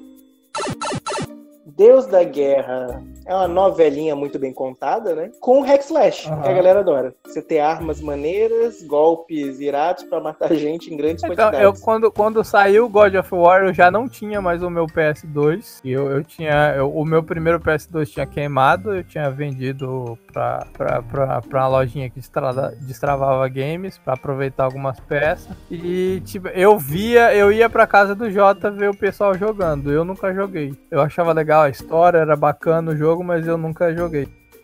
É aquilo, né? Frase de efeito violência desnecessária, né? Uma. E um grupo é, mão né? da porra. O que eu acho mais legal de Deus da Guerra, né, fora todo o hack and slash, toda a violência gratuita, tudo que tem de errado, que é muito bom, é que ele era um mega anti-herói extremamente sem paciência, né, bicho? Acho que boa parte da galera que ele matou nessa vingança dele é muito mais ele não sabendo lidar com. Ele ansioso, ele com a falta de paciência dele, do que de fato né, uma guerra ali entre criaturas. É legal porque ele passa por muita coisa bacana de Sim. mitologia grega, né? E hoje em dia foi pra nórdica, que ele já matou. Ele já matou a mitologia dele ele inteira. Foi pra nórdica agora, não tem mais Deus pra ele matar, ele foi na pra nórdica. Ah, depois ele vai matar o Orixá, não, vai matar. Eu quero ver ele matar Saci Pererê. Eu tenho certeza que o God of War só vai parar quando ele encontrar o Morgan Freeman. Não, no, PS, no PS17 ele vai estar aqui matando mula sem cabeça, vai estar, pode ter certeza. Ele batendo o Valdemiro Santiago, Edir Macedo.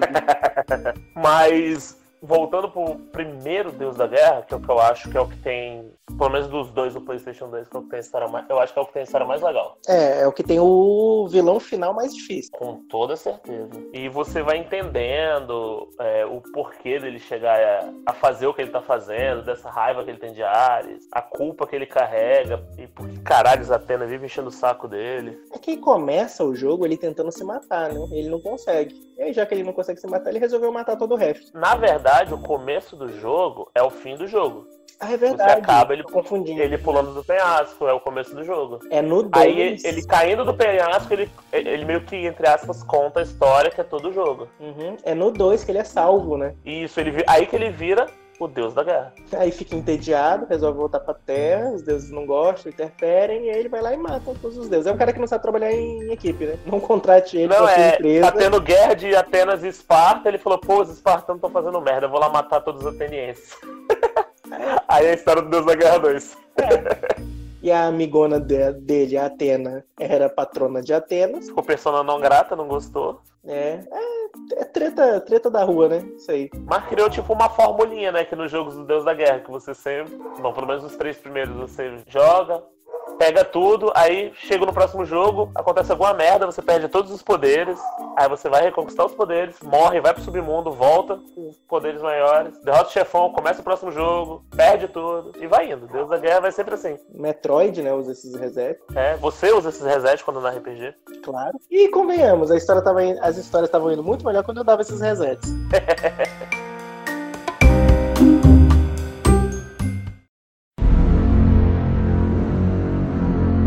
sequência, veio a sétima geração né, de consoles domésticos, é, vindo aí só com três, assim, consoles expressivos, né? PS3 da Sony, o Nintendo Wii, da Nintendo, obviamente, e o Xbox 360 da Microsoft. Basicamente teve o PS3 e o Xbox e o Wii tava ali no canto lá. Não, não, não, não, não, não, não. O Wii foi o que ressuscitou a Nintendo, cara. É ah, verdade. A Nintendo quase morreu no GameCube e o Wii ressuscitou o Nintendo, que foi um dos videogames. Acho que foi o videogame mais vendido na Europa. Eu acho que vale explicar, inclusive, por que aqui, que é uma coisa que hoje em dia a gente acha uma informação boba e trivial, mas que nasceu nessa geração de games, que é a diferenciação entre jogador hardcore e jogador casual. Todo videogame, ele sempre considerou o gamer como um todo o que hoje a gente acha mais próximo do hardcore, que é o cara que realmente ele tá preocupado com o jogo, então ele quer áudio, quer gráfico, quer experiência, quer gameplay divertido. É o cara que é muito crítico do que tá jogando.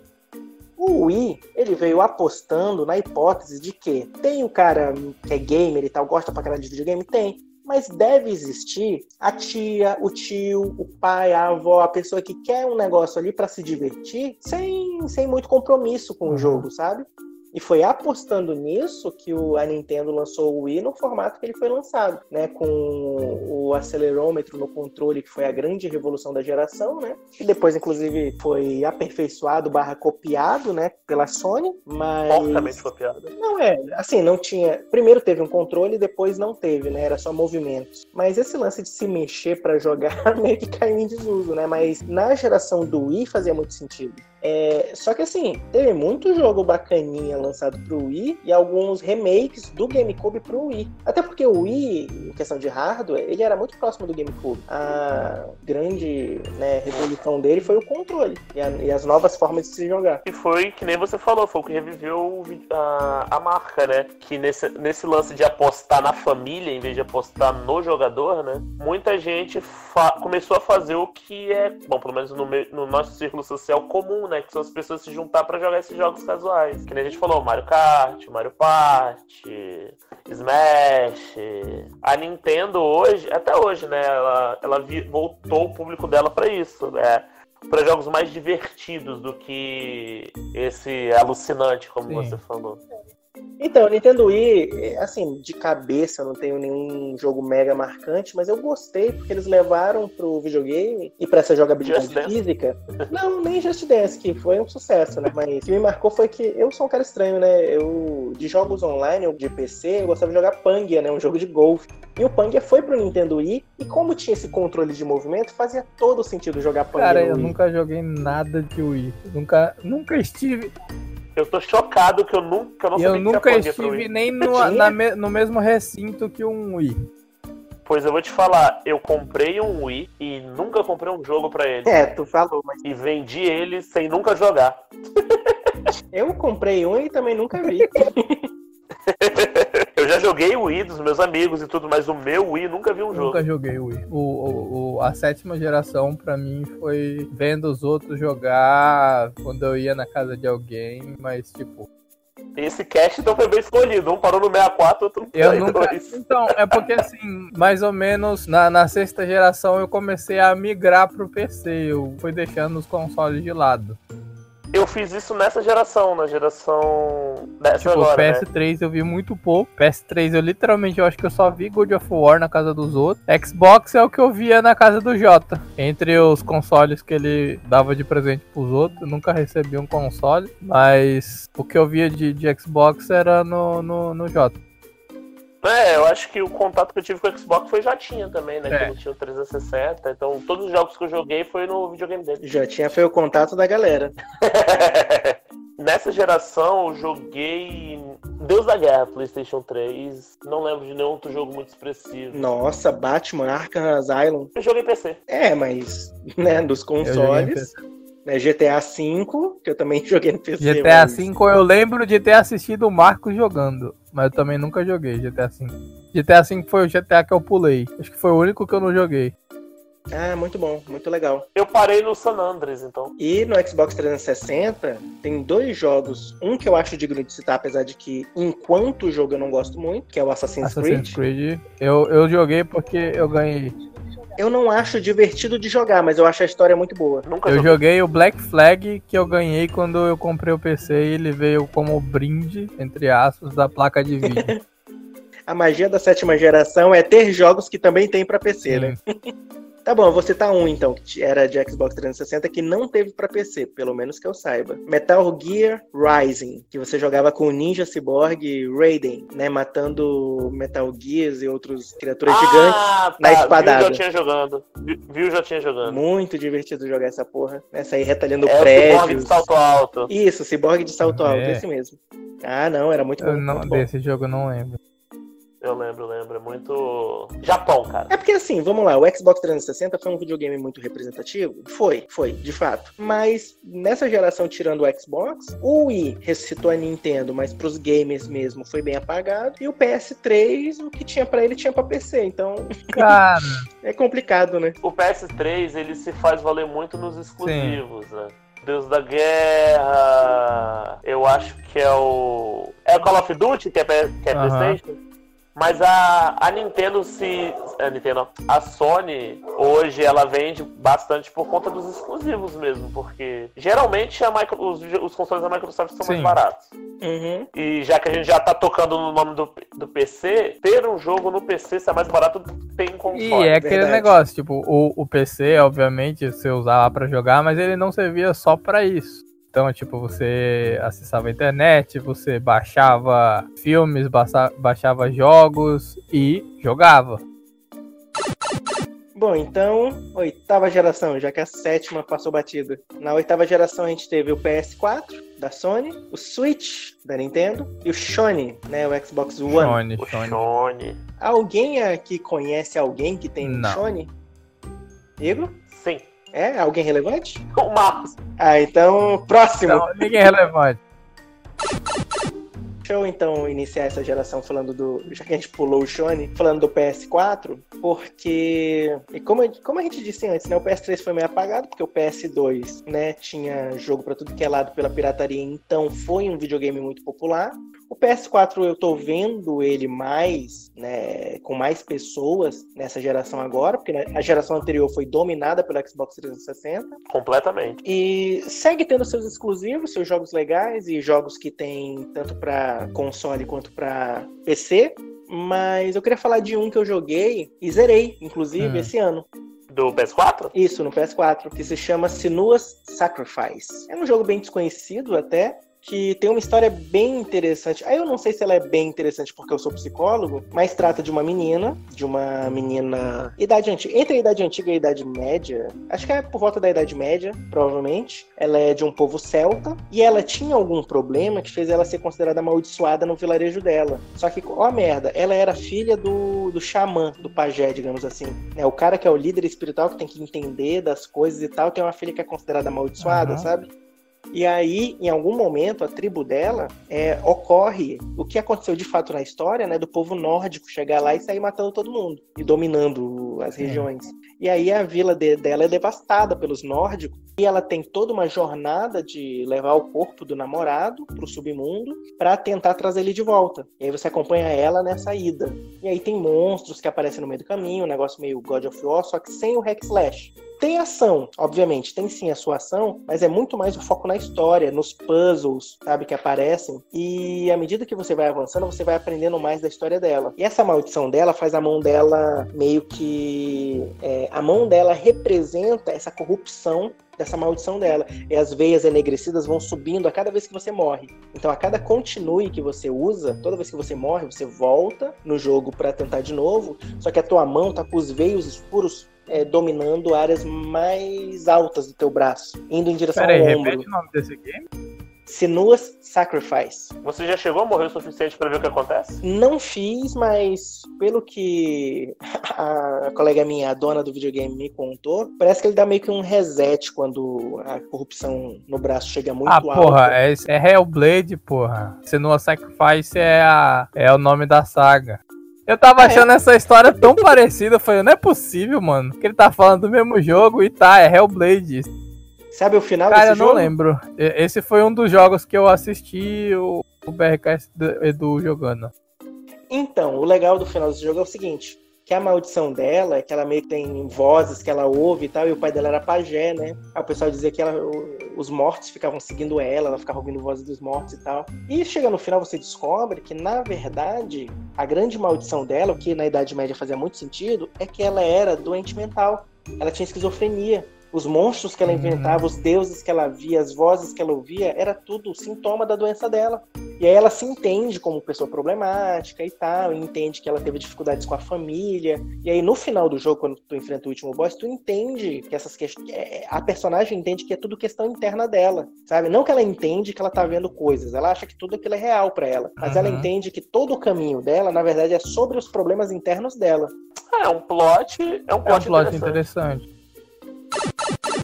E o Switch? Esse console que é um híbrido, que foi uma aposta da Nintendo. Bom, posso falar que foi uma aposta, né? Porque muita gente criticou, duvidou que ia vingar. Ah, mas pela história que a Nintendo tava trilhando desde o 64? É, de lançar um videogame bom um videogame merda, né? Não, assim, de vacilar nas inovações, né? Sim. É, vou ficar no cartucho, vou fazer um videogame no formato de um dado essas coisas. E é cartucho até hoje, né? Só pra deixar claro. O Switch é cartucho. É, ah, é verdade, é cartucho, né? O, o Switch. Switch é cartucho. Apesar dele ser um console Rapaz, híbrido, ele é cartucho. É muita mágoa da Nintendo, né? Eu não sei nem se pode dizer que é cartucho, né? Porque ele parece um micro SD, é um micro SD, né? Mas. É. é um cartucho.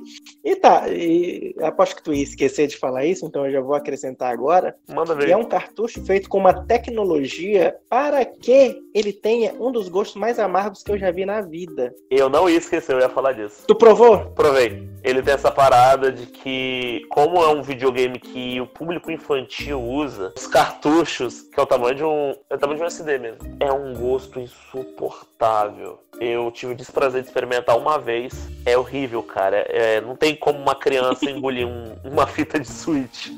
E eles fizeram isso justamente porque uma criança pode engolir uma fita de Switch, por ser um, um cartão Eles fizeram SD. isso para tentar diminuir a chance disso acontecer, né? Porque tem gente que gosta ah, de, de chocolate 100% cacau. Não. Não.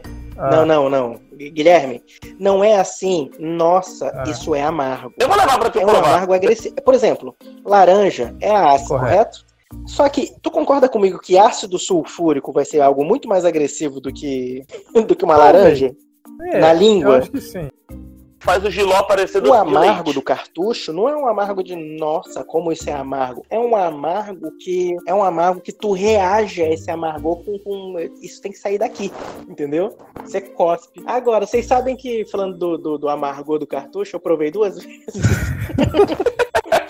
Que eu não teve a certeza vez. a primeira vez? Não, não, eu contei a primeira vez.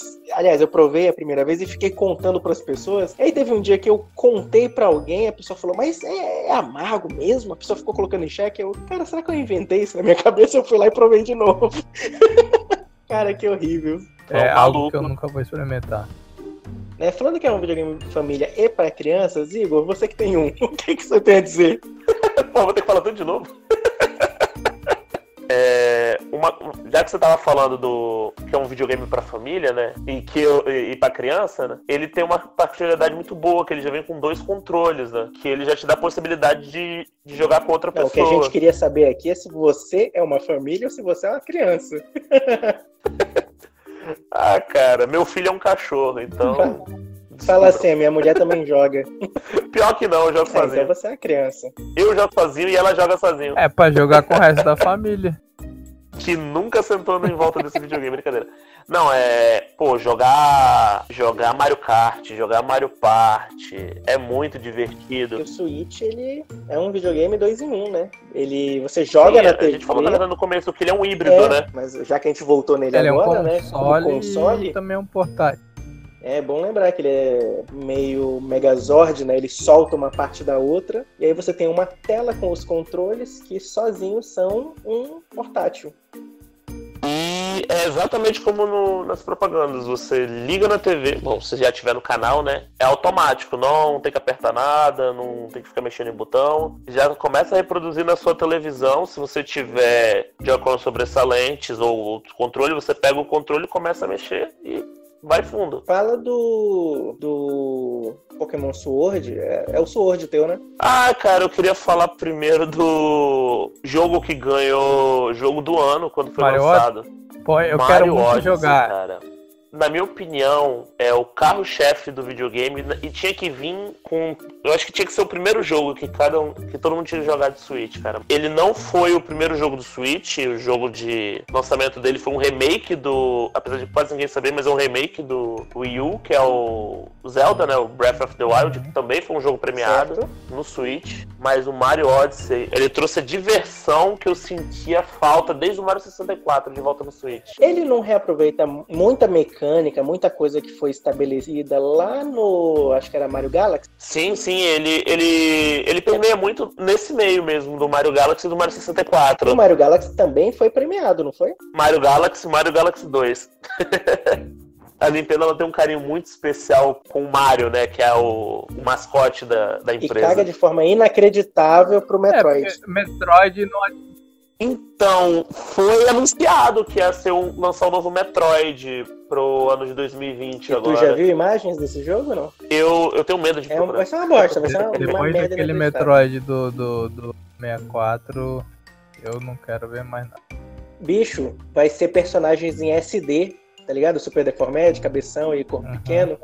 Um negócio meio criança, assim, meio competitivo. Vai Ah, ser Bud Poke do Metroid. É, Metroid Bud Poke Nossa, competitivo, né? Quatro numa tela tentando se matar. Cara, ah, vamos mudar de assunto. É Super Mario Odyssey, cara. É, o jogo tem uma trilha sonora incrível. Tem um. Eu não, Qual é a história do jogo? a história do jogo é, é, é o de sempre, né? Bowser sequestra da Mario princesa. Odyssey é o dos chapéus? É, o do não? Chapeuzinho. Exatamente. Ah, eu joguei o começo desse jogo. É, tem uma fase no jogo, eu não lembro o nome do mundo, não- eu sou péssimo pra nome. Eu acho que é Gorilla City, alguma coisa assim. Quando você fecha a fase, você vai pra um festival. E nesse festival você passa por. Como se você estivesse jogando o primeiro Mario, Mario Bros. Até chegar nessa festa. Aí na última parte que você tá jogando Mario Bros, aqueles gráficos bem simples, bem rudimentar comparado com o que é hoje, você cai no jogo do Jumpman, que é aonde surgiu o Uhum. Mario. É muito legal, cara. Foi difícil pra caramba, daí tu tira que os jogos antigos são muito mais difíceis que É, os a jogos geração atuais. mimimi precisa disso, né? Não, é, hoje em dia tu aperta um botão para tu poder ter visão além do alcance, né? É muito Eu vou complicado. comprar um Switch. E é um jogo do Mario do Switch, porque tem. A Nintendo tá com essa também de reaproveitar os jogos, né? Agora eles relançaram o Mario Bros. Deluxe U, né? Que era o Mario Bros. do Wii U. Uhum. Não é um jogo da Nintendo, né? É Remasterizado e tudo, mas. na- na- Do Switch, aliás. Então eu acho que Mario Odyssey eu acho que tinha que ser o primeiro jogo. É Zelda, é até sacanagem falar de Zelda. Zelda Uhum. merece um programa só dele também, né? Mas falando bem, bem O rápido. Breath of the Wild merece um programa sozinho, né? O Bafo do Selvagem O é Bafo muito legal. Ele é muito, muito. Também ganhou jogo, prêmios, essas coisas. O jogo é bonito. A história é bem diferente do que. A gente falou, por exemplo, do Nintendo 64, do Ocarina of Time. É, é um jogo que vale a pena se jogar assim. É, um arrependimento que eu tenho foi não ter comprado o Switch com o Zelda. Porque eu podia ter escolhido o Zelda eu escolhi o Mario Kart. Não, não que o Mario Kart seja ruim. É o Mario, o Mario Kart 8 ele é o remake do Mario Kart do Wii U também. Ele não é um, um exclusivo, mapas exclusivos, não. Ele. Inclusive o Mario Kart 8 ele tem uma parada legal que ele revisita pistas dos, dos outros Mario Karts, né? Já que a gente não falou muito de Mario Kart. Que são as, entre aspas, pistas favoritas das pessoas. A pessoa mais conhece que é a pista arco-íris, a, a pista da praia, até as fases debaixo da água. É, é, bem, é bem legal, mas é jogo de galera. Pra início não vale a pena, porque às vezes tu quer jogar sozinho e tu não. Tipo, eu falei, jogar, sentar pra jogar Mario Kart Hum, sozinho é. é. meio chato. A não ser que você assine online pra jogar O online. Mario Kart entra, entra no, no- no- naquela lista de jogos que, tipo, é legal, mas jogar sozinho é depressivo. Mario Kart, Mario Tênis, É, é Mario tipo isso. Party, Smash Bros, que mais? Tô me sentindo mal, porque eu zerei todos eles sozinho. Mano, pior que a maioria dos jogos é Mario, né? Dessa linha. O Switch, cara, eu, eu gosto muito, tenho, admiro. Só que eu falo o seguinte: só tenho por causa dos exclusivos. Eu só compro os jogos exclusivos. Porque é muito caro. Muito, muito, muito caro. É, a variedade de jogos que tem pra PlayStation 4 e pra Aham, pro Shone.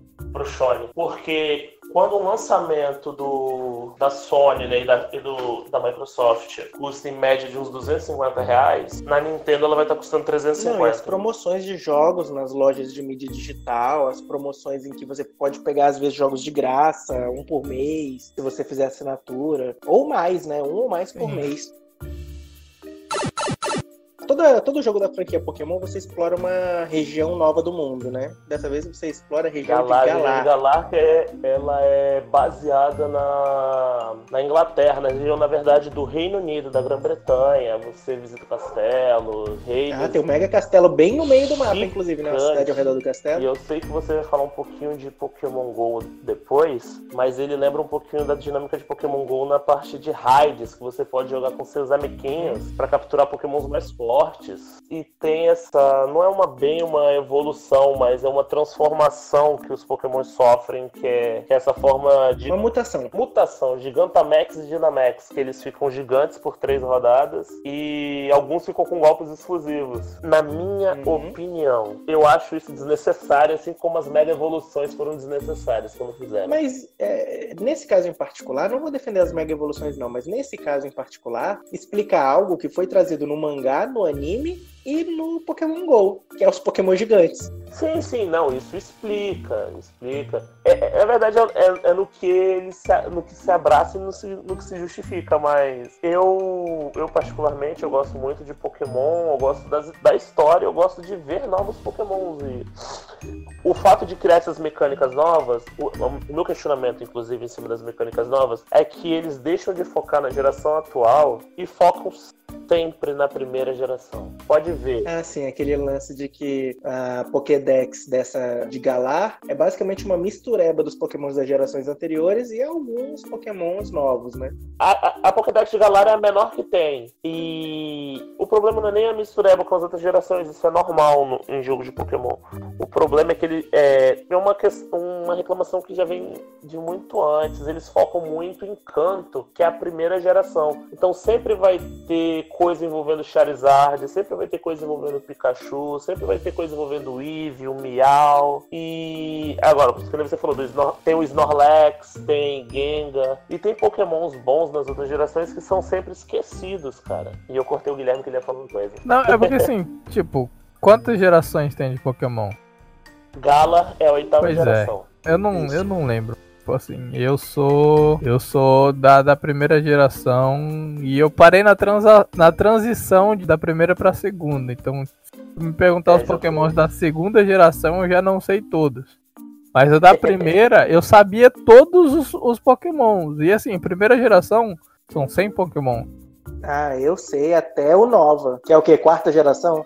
Eu sei que o Pikachu sempre vai ser muito explorado. Eu sei que Sim. o Eevee agora também vai ser muito explorado. Não é o nome do meu cachorro. É, Miau também vai ser sempre muito explorado, mas Charizard cansa já, cara. Por exemplo. Uhum. Charizard. E também eles estão eles estão subutilizando recursos que eles já lançaram, né? É, o Charizard ele tem duas mega evoluções. Charizard tem Gigantamax agora. Só faltou fazer Gigantamax pro Mewtwo, porque eles fizeram também duas. Eu pensei a mesma coisa. Duas mega evoluções. Não tem nem Mewtwo na Pokédex de Gala, isso é uma vantagem, tem um mil. Mas sempre que tem Galarian Form, ele, é, Galarian Form não, formas alternativas eles pegam mais da primeira geração. É o que pega na, na, na é, nostalgia da galera. Pra canto, que é o primeiro. Mas é que tá, nem, não é tanta gente assim da minha idade que Então, mas eles Pokémon, querem não. pegar a galera nova não, que tá conhecendo Pokémon agora, que tá descobrindo esse mundo agora, e querem tentar manter. E quer, quer manter os velhos de 30, velhos de 30 40 anos, anos que, que assistiram Pokémon e, e, ainda tem essa carga emocional, entendeu? Então, cara, a primeira geração é o que vai ser martelado. E por que Pikachu? Por que Charizard? Miau? Porque eram os Pokémons que eram a, a. que eram, não, que são a estrelinha da, da, da, da primeira geração. Então, enfim. Ah, cara, eu sei, por exemplo, que fizeram o Gigantamato do Charizard. Pô, a segunda geração tem pokémons muito bons. Isso falando dos iniciais, né? Que é o Totodile, Chikorita, Cyndaquil. Dá pra pegar Uhum. as evoluções finais dele e fazerem coisas assim. De todas as gerações, os iniciais, ele, com exceção de o Nova, que o Marcos falou que é o último que ele lembra, são pokémons muito legais. E Sim. eles são meio que esquecidos. Na verdade, os iniciais geralmente são esquecidos. Com exceção dos iniciais de canto, que é Bulbasauro, Charmander Sim. Squirtle. Eles geralmente são esquecíveis, cara. Isso eu acho muito triste. Mas falando do jogo, é, eu achei que ele fosse ter uma coisa que ele não tem. Eu acho que. A priori eu senti falta, mas parando pra pensar, eu enchi o saco. Ah, A não, mas mecânica foi de uma promessa da Pokémon Nintendo que não teria, que foi muita pedrada que a Nintendo levou. E assim, eu acho que era o projeto original deles mesmo não ter. Não, mas eu não falo, mas eu não falo do- da questão de, de não ter o desafio de derrotar Ah, um mas Pokémon no final não ter a- da mecânica da, do alvo. Isso seria legal Isso, mesmo. do alvo que nem é no Pokémon GO. Não, é essa parada do. Já que eu já toquei. Eu mesmo toquei no assunto do Let's Go. é, era muito chato, cara, porque eu particularmente gosto da rinha Tipo, não, galo é uma rinha de galo. né? Então, Literalmente, nada pega dois animais galo. selvagens. É, galos. sem galos. Você pega dois É, animais verdade. selvagens, bota numa rinha e bate nele ou você vai continuar aqui preso. Sem fazer nada. Tem aquele. E tem uma coisa legal, é, lega- é legalizado. Luiz Amel quer gostar. Isso da, do Let's Go, cara, eu. Eu comprei amarradão Let's Go, eu gosto dele, ainda jogo. Mas. É, eles quiseram experimentar, né? Peça, mecânica. Na verdade, eles quiseram. Fizeram uma forma de Uhum. divulgar mais ainda o aplicativo, né? Do Pokémon GO. Que ele tava dando uma morrida, né? Ele meio que deu um- uma sobrevidazinha e agora reviveu de novo, né? o- Tá, o tá aplicativo. crescendo o público de novo. Um monte de jogador novo aí. Eu vou ter a jogar só por causa do celular novo, porque. Sempre Mas tem, né? já, já tô. nhé, de novo. Ah, cara, eu não é tenho isso tempo. mesmo. e olha né? que meu Pokémon trabalho Go agora é um pouco acaba que é um jogo que demanda um certo esforço e um certo Uhum. tempo. O- E o que é bizarro, por ser um jogo de São duas celular. coisas que eu não tenho. Uhum. A Nintendo, ela tá desde o Game Boy tentando fazer você se conectar com outras pessoas. Porque no Game Boy você tinha um cabo Uhum. link pra fazer troca de Pokémon. Verdade. Tinha Pokémon que só evoluiu com troca. Aí foi chegando o DS, você não precisava mais do cabo, mas se você estivesse perto de alguém com internet, você chegava lá com a pessoa, digitava o código dela e conseguia fazer troca de Pokémon. No 3DS, você não precisa nem chegar perto do cara. Se vocês dois tiverem internet e estiverem próximos, você consegue fazer troca de Pokémon. É, no Pokémon vai Go, a. Nintendo virou e falou: É, na "Bicho, verdade, isso era uma casa." diretiva da Niantic, né? isso. A Niantic que tinha esse negócio de fazer jogos pra meio, meio fitness e tal. Aí a Nintendo adorou e abraçou. A Nintendo sempre lançando Pokémon de dois, né? Nessa brincadeira eles vendem horrores, porque tem gente que nem eu e a amiga do Mandrake, a C, que Uhum. compram um, cada um um pra poder fazer troca, Ah. né? E tem uns malucos que compram os dois. eu vou ser sincero, é o jogo mais bonito de longe, Pokémon Sword e Shield. Ele tem uma parada que eu achei. O seu rival Sabe também uma captura coisa um que eu lendário, achei não legal nesse você, Pokémon, eu achei muito legal. da beleza dele? Eu mexi muito tempo com web design, né? Os gráficos dos menus, das opções, as escolhas de fonte, as escolhas de formas e cores, eu achei tudo tão, tão perfeito do ponto de vista do, do design gráfico, que finalmente alguém resolveu fazer isso de uma forma que ficasse moderna, né? E se encaixasse bem no jogo. Que eu imagino que tu tava Olha, falando especificamente dos gráficos do- do jogo, da modelagem das cidades, né? Dos personagens. Não, mas essa questão do menu, do modo acampamento, que é uma evolução do modo Poké que tinha no 3DS do Pokémon Moon e Ultra Moon, Sun e Ultra Sun, que é a forma de você brincar com seu Pokémon e tal. É, essa foi uma evolução muito boa. E o próprio design dos Pokémons, eu, eu acho que o meu atual é? Pokémon favorito é dessa geração. Eu acho que o meu atual Pokémon favorito é dessa geração. É o Toxtricity, City, Pokémon Punk Rock. Ele tem duas formas alternativas. Tem uma que é amarela, que é a versão mais agitada, e tem a forma azul, que ele é um pouco mais low profile. Que fetiche, hein?